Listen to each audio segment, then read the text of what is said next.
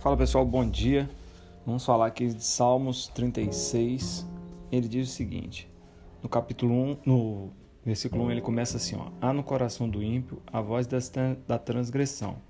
Não há temor de Deus diante dos seus olhos, porque a transgressão o lisonjeia a seus olhos, e lhe diz a sua iniquidade não há de ser descoberta, nem detestada.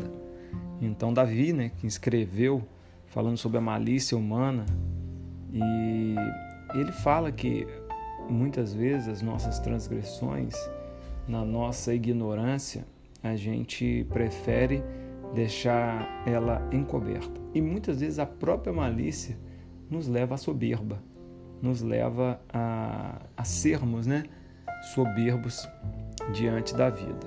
E olha só o que ele diz aqui, ó. As palavras da sua boca são malícia e dolo.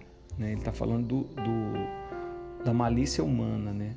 No, seu, no seu leito maquina a perversidade e detém-se do caminho que não é bom.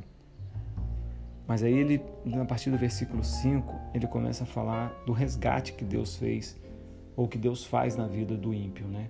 E muitas vezes ele pode usar a própria vida para falar isso, né? E quando ele fala assim, ó, é, a tua benignidade, Senhor, chega até os céus. A tua justiça é como montanhas de Deus. Tu, Senhor, preservas o homem e os animais. Como é precioso, ó Deus, a tua benignidade. Né? Farta-se de abundância, ele fala no capítulo, no versículo 8, pois em ti está o manancial da vida. Então Davi mostrando a dualidade né, entre a bondade de Deus, a soberania de Deus, a visão de Deus muitas vezes a malícia é, e a, posso dizer até a, a forma leviana que muitas vezes a gente leva a vida e muitas vezes a gente é, não, não presta atenção nas coisas, tá certo? E a gente entra no capítulo 37, no Salmo 37, falando da, de temporária é a felicidade, né? Dos perversos, né? E já no versículo 1 ele começa assim: Não te por causa dos malfeitores, nem tenhas inveja dos que praticam iniquidade.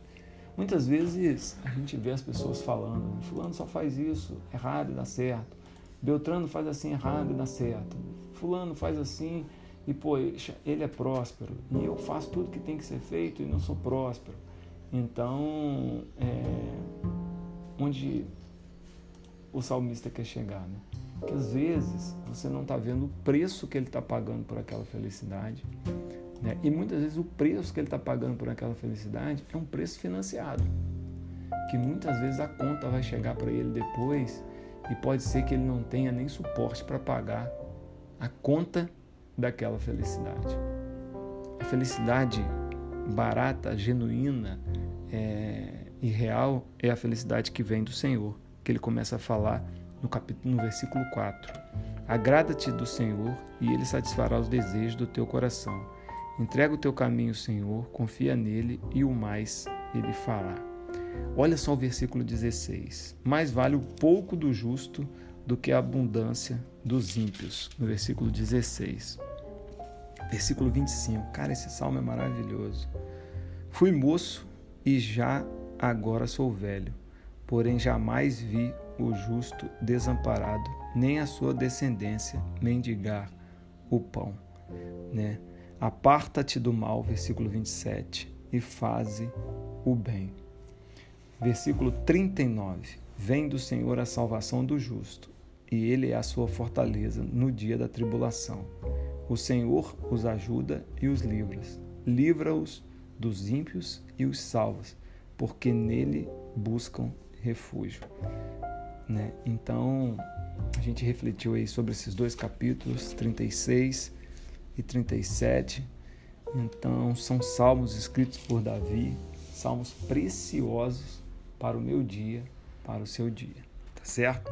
Que você possa refletir nesses salmos e entender que agrada-te do Senhor, entrega o teu caminho, pois mais vale o pouco do justo do que a abundância dos ímpios. Amém?